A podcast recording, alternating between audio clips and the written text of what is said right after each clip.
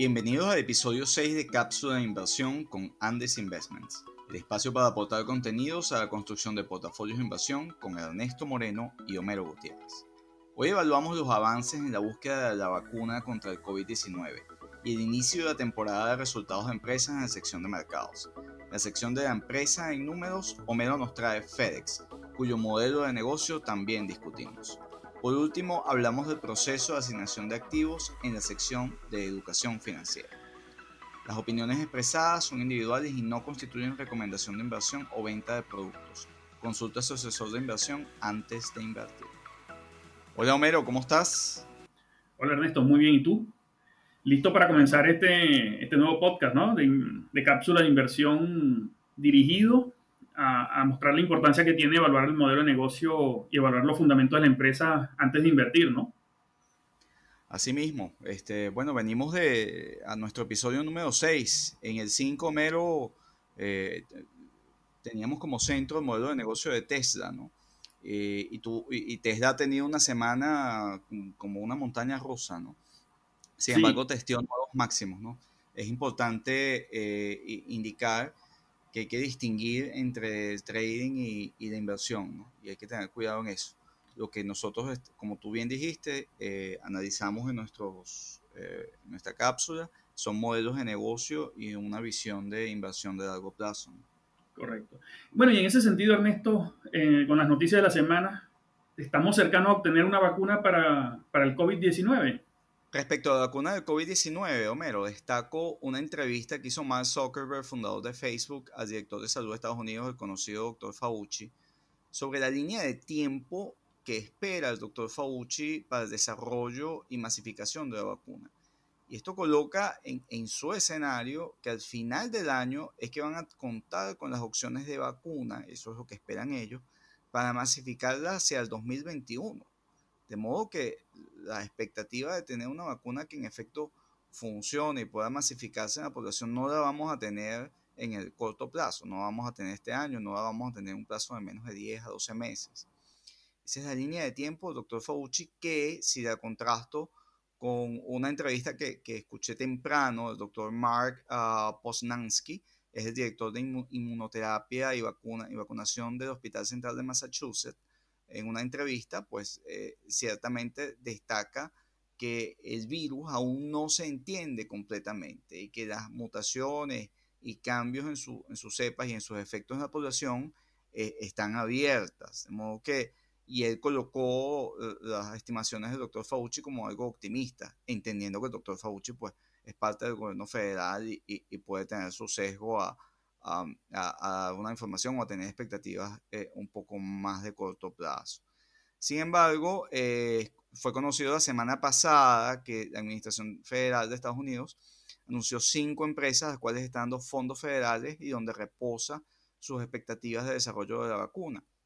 Estas empresas son eh, Moderna, en primer lugar, que publicó esta semana avances y superación de la fase 1 en, el proceso de la vacuna donde destacó que se alcanzó la inmunidad en una población, creo que era una muestra de 45 casos entre 18 y 55 años, que estabilizaron los anticuerpos. Esto sin duda es un avance importante, sin embargo es, un, es ese rango de edad y, bueno, creo que no, no, somos expertos en medicina, pero ahí hay, ahí hay unos estudios y fases que superar. Estos resultados de Moderna fueron publicados en el New England Journal of Medicine esta semana y provocaron, pues, e, e, evidentemente en la acción un incremento espectacular eh, en la semana, creo que casi eh, sobre el 50%. Eh, la segunda compañía es Pfizer, que tiene avances y ya hacia finales de, de, julio espera estar en la fase 3.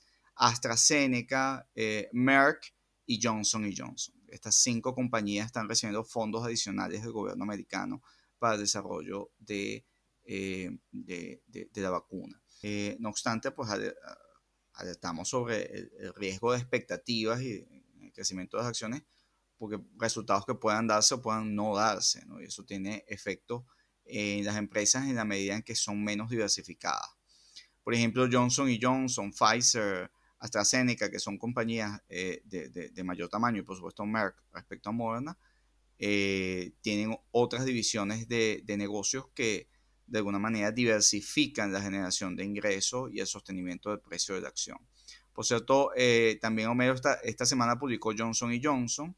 yo estoy un poquito sorprendido, no porque haya caído en sus ventas 11% por efecto del COVID, que eso es algo que a nivel general en la economía se espera, sino que los equipos médicos fue la división con peor desempeño, con un 34% de caída en medio de, esta, de, este periodo, ¿no? de esta crisis. Sin embargo, la división de Pharma reportó bastante bien y esta es una compañía que tiene bastante diversificación. Eh, el crecimiento, eh, o digamos la caída en las ventas, estuvo por debajo de, lo esperado por los analistas y fíjate que al contrario de, de caer frente a un resultado así, pues se ha recuperado y ha seguido subiendo eh, esta acción que eh, para simplemente tener una referencia metodológica eh, está por niveles por encima eh, de antes del COVID-19, pese a esta caída en la venta, porque la formación de precios, recordamos, está sobre la generación de expectativas de ingresos hacia adelante ¿no? y no hacia atrás. Adicionalmente, Homero, tuvimos una semana en, el reporte de, de los bancos. Sí, fueron, eh, comenzó la temporada de resultados con los bancos, ¿no? Que mostraron resultados muy diferentes en unos, unos con otros y, y, básicamente eso tiene que ver con el modelo de negocio de, que está adelantando cada uno, ¿no? Absolutamente, hay una distinción importante entre lo que son los bancos comerciales y más susceptibles al consumo eh, de los bancos de inversión. En particular, el resultado de Wells Fargo fue bastante negativo, pero ahí hay una distinción importante de modelo de negocio, que, que solo un breve comentario. Después traemos el sector eh, a, otra, a una próxima cápsula. Aquí Goldman Sachs, que también reportó y que ha lanzado la plataforma Marcus, y eh, Morgan Stanley, que ha consolidado con el trade de la, eh, su base de clientes y, aumentando, poniéndose a la vanguardia de los assets under management en, en segunda posición de assets under management en la, en la industria, pues están dando esos pasos. Hay una transformación importante y vamos a ver los bancos comerciales sufrir, o la banca comercial sufrir, porque recogen el efecto de la crisis, los, los defaults, los incumplimientos, la pérdida de ingreso real que va a hacer que, digamos, el, nivel de ingreso y el nivel de, de, margen que puedan sacar en su negocio se, se reduzca.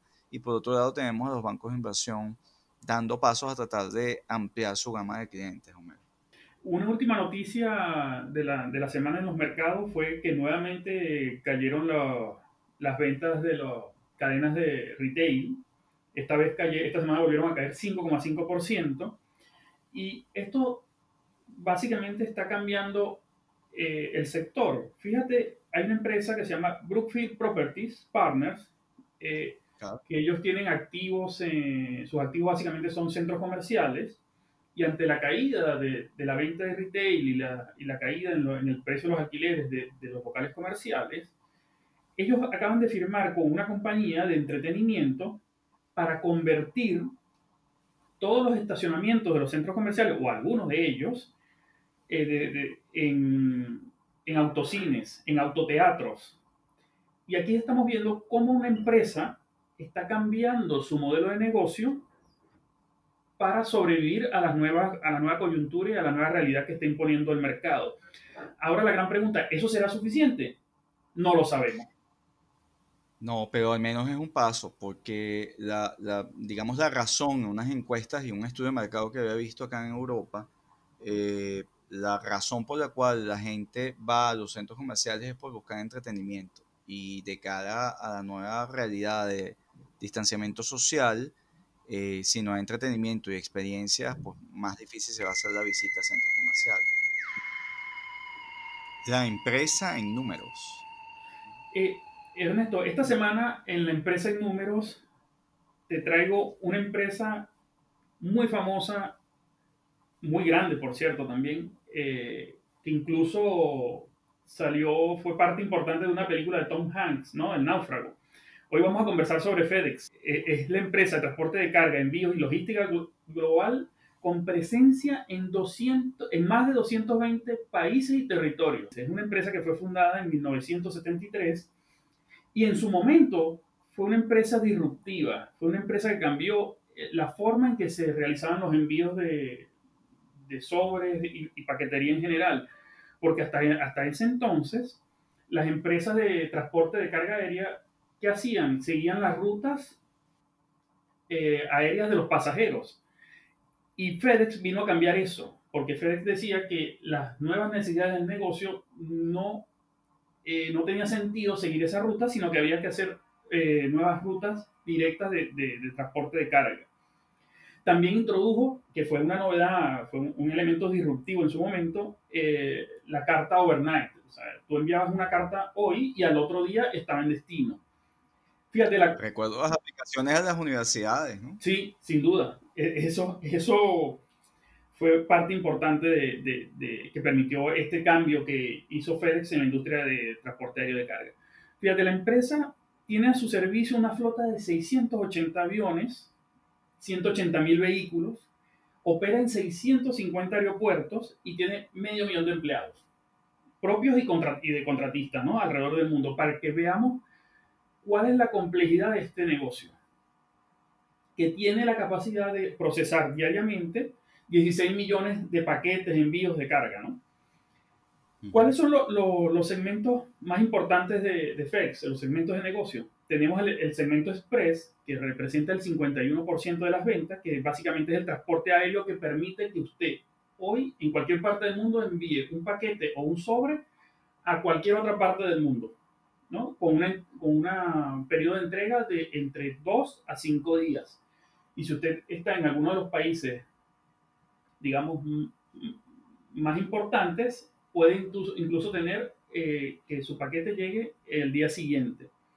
Luego tiene el segmento de, de negocio terrestre, que representa un 33% de, de las ventas, que esto incluye la paquetería eh, pequeña, es menor a 60, a 60 kilogramos, ¿no? El paquete es menor a 60 kilogramos, que básicamente esto eh, sirve a las ventas de e-commerce, envíos B2B entre empresas, con una amplia cobertura en Estados Unidos y Canadá. Eh, la empresa tiene en sus hubs, tiene 13 hubs importantes a nivel mundial, están automatizados y permiten manejar diariamente millones de paquetes. ¿no? Luego tienen... Tienen drones. Sí.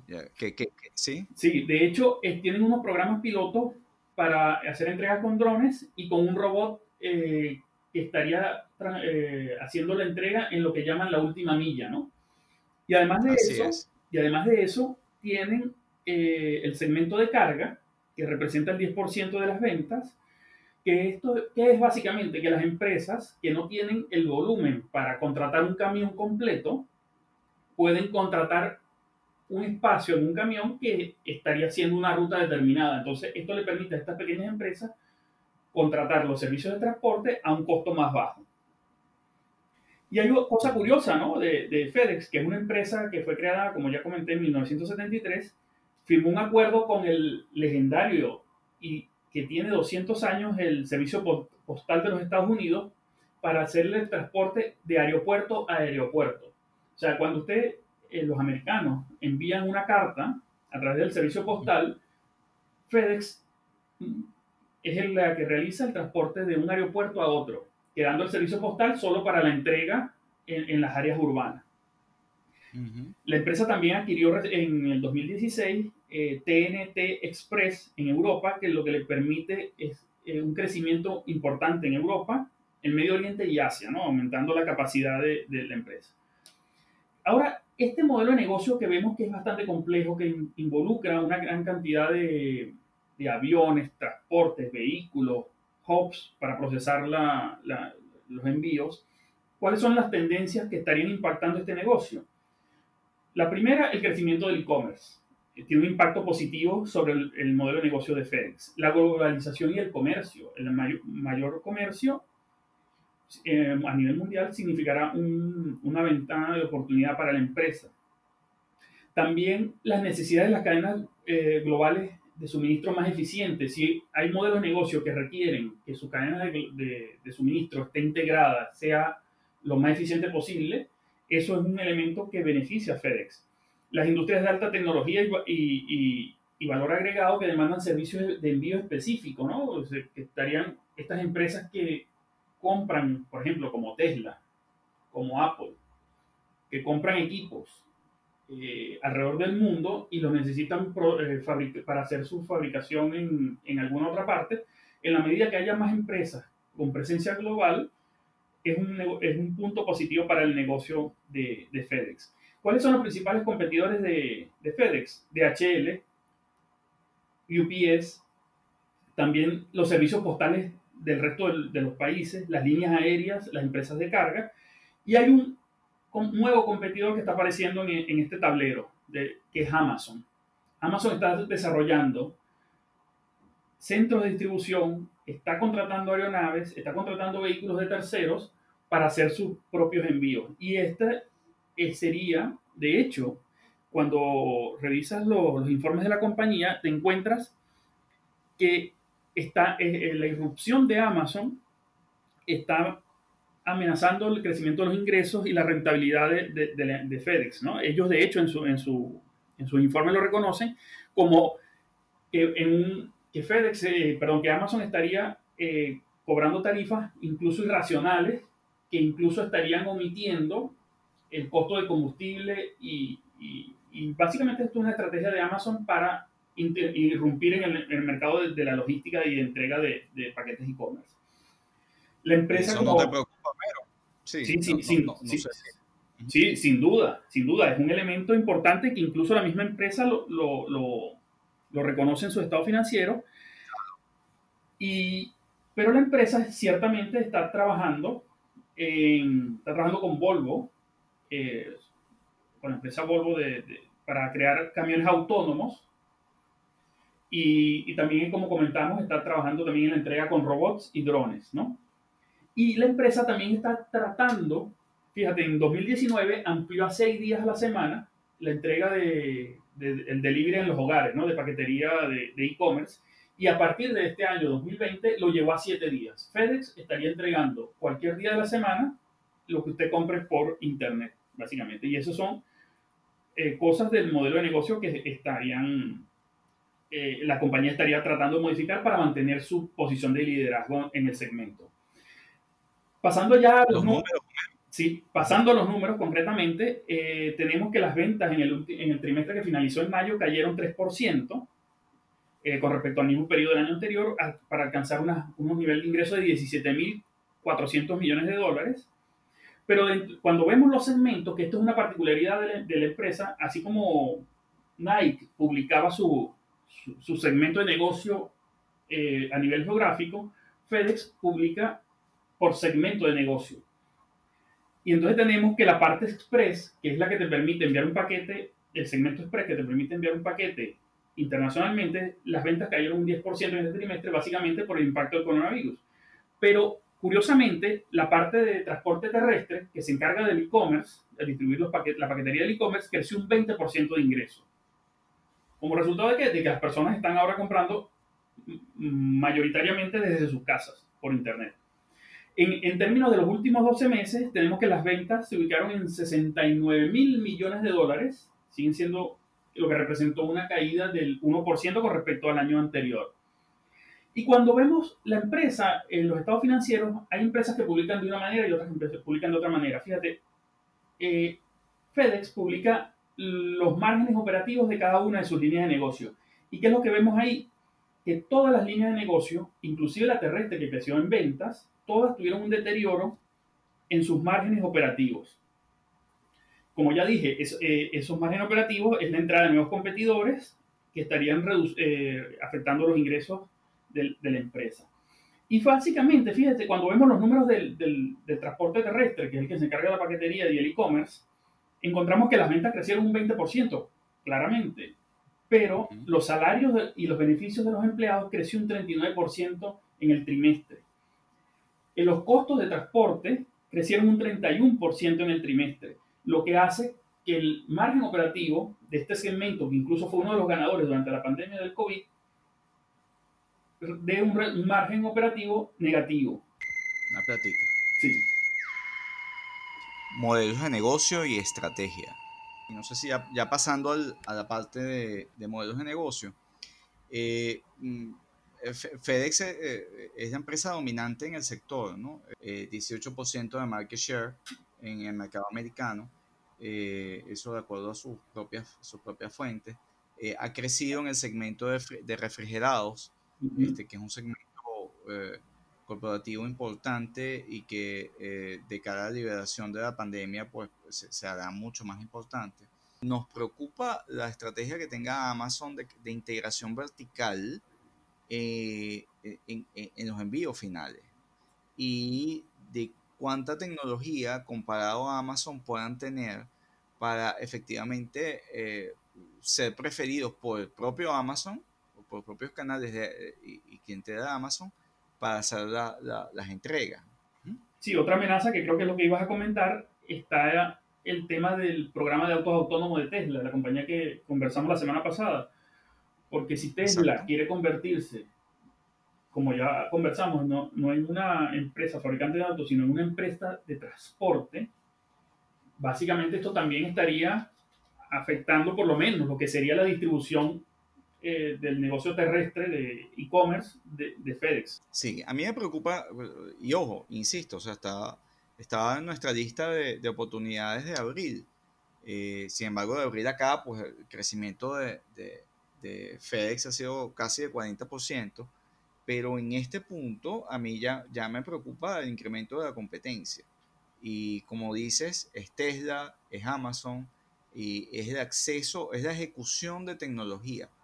Eh, que ellos efectivamente uh, puedan verse, eh, ojo, insisto, lo que es eh, transporte de carga de, largo, de, larga distancia, ellos van a seguir teniendo la ventaja eh, competitiva. Sin duda. O sea, tienen las flotaciones, etcétera, tienen toda la logística de los aeropuertos, eso nadie lo pone en duda.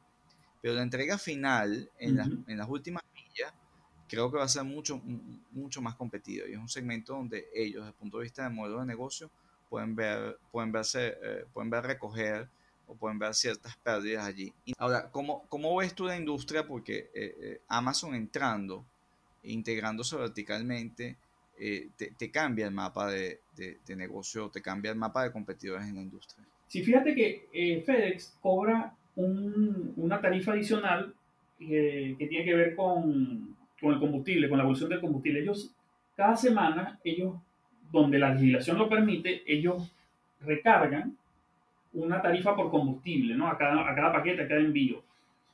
Fíjate que e, e, esa, esa, esa, práctica, ¿qué les permite a la empresa? Simplicidad, porque ya ellos no tienen que cubrirse, hacer un hedge para cubrir, para cubrir la, la finanza de la empresa ante subidas del precio del petróleo, ¿no? Del combustible de avión.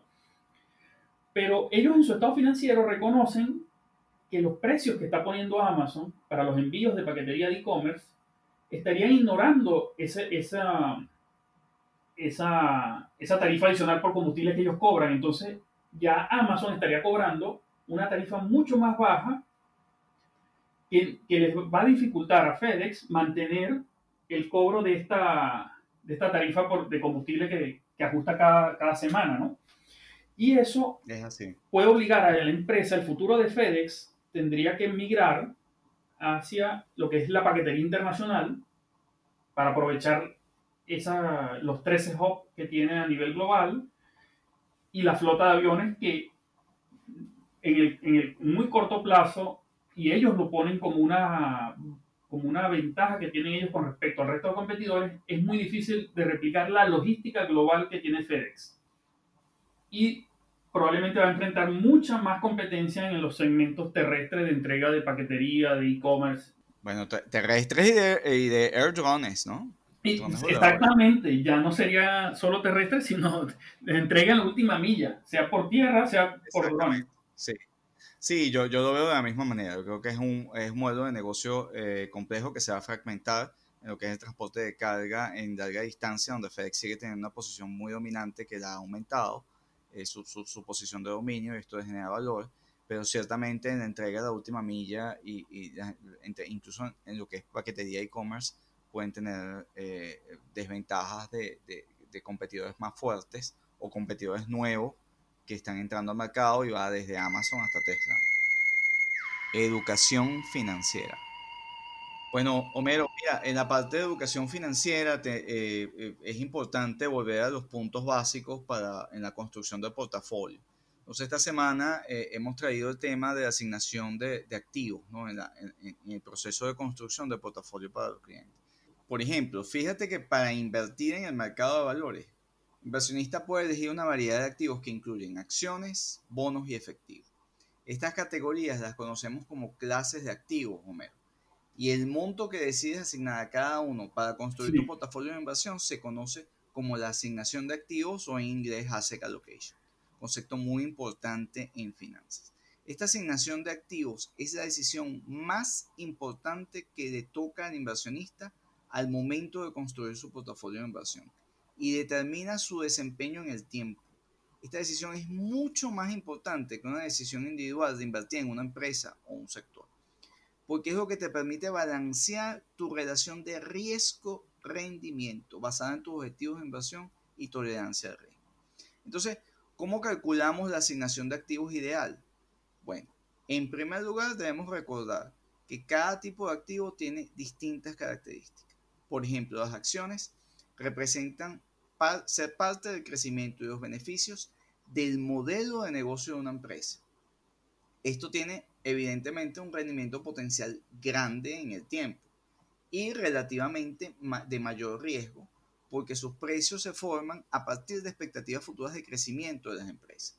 Bueno, tomemos por ejemplo eh, la empresa que pueda determinar o descubrir la vacuna para el COVID-19. Los bonos, en tanto, representan una promesa de pago de las empresas en el tiempo, por lo que su retorno potencial es mucho más moderado en comparación a las acciones y generan un ingreso continuo que es equivalente al pago de dividendos que ofrecen algunas acciones, por ejemplo las de telecomunicaciones.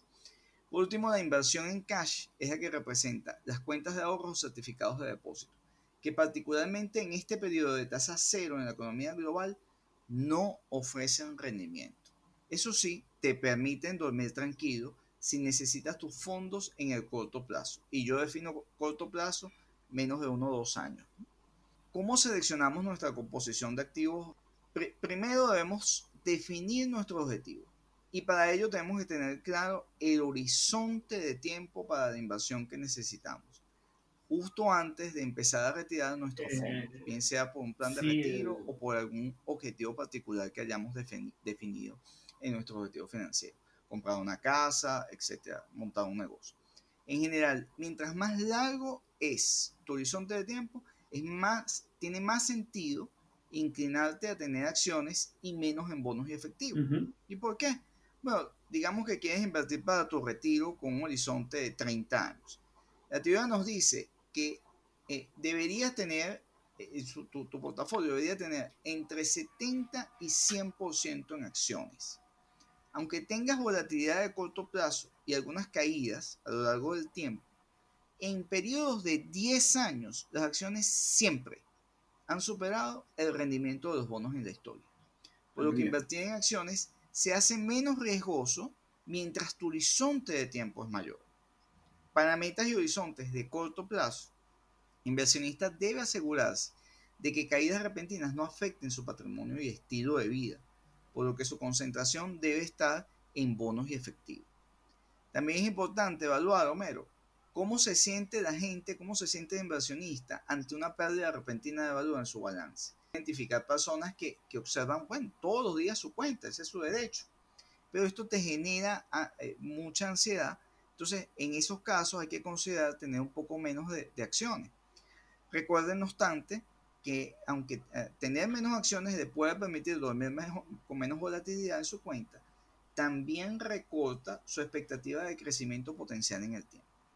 Si esto lo ayuda a evitar decisiones impulsivas, oye, considérelo porque tal como acabamos de pasar una corrección de mercado importantísima que llegó hasta casi 33% en marzo, haber tomado la decisión de abandonar la inversión lo dejó fuera de la recuperación casi completa y así no construyó una estrategia en el tiempo, que al día de hoy casi por completo se ha recuperado. Recordemos que es, mejor invertir en modelos de negocio en lugar de especular. Y bueno, por último, las metas, el horizonte de tiempo y la tolerancia de riesgo pueden variar en, el curso de la vida de inversionista.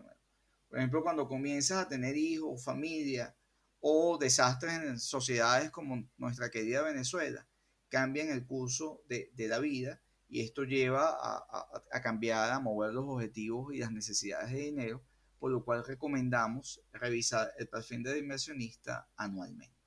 Este, por lo tanto, debe decidir bueno, cuál es el porcentaje de su cartera que desea invertir en cada una de, estas de estas porciones. Los bonos generalmente son una clase de activos mucho más estable, pero también son menos rentables. Y ojo, eh, no, no debemos descuidar sí. en niveles de riesgo. Como comentario, hay 26 compañías del sector de energía que han quebrado en lo que va de año. Uh -huh. eh, por ejemplo, Ernesto, hay gente que, eh, como te comenté, que ve que los bonos son más seguros que una acción. Pero en la realidad, cuando vemos, por ejemplo, FedEx, FedEx tiene emitido varios bonos que cotizan en el mercado y si a la empresa le va mal porque tiene competidores, tiene mayor un entorno, el COVID afectó sus operaciones, tanto el precio de la acción como el precio de los bonos tenderá a caer. De ahí la importancia de que cada inversor fije su horizonte de inversión, su tolerancia al riesgo, para construir su portafolio de inversión. Sin embargo, Mero, cuando una empresa quiebra, en el peor de las circunstancias, primero cobra el bono, después de, y, y, si queda algo, se lo llevan los accionistas. Sin duda. Simplemente como un, sí, eh, sí. O sea, esa es la diferencia de instrumento. Sin duda, pero también hay que eh, incluir en esa ecuación la liquidez.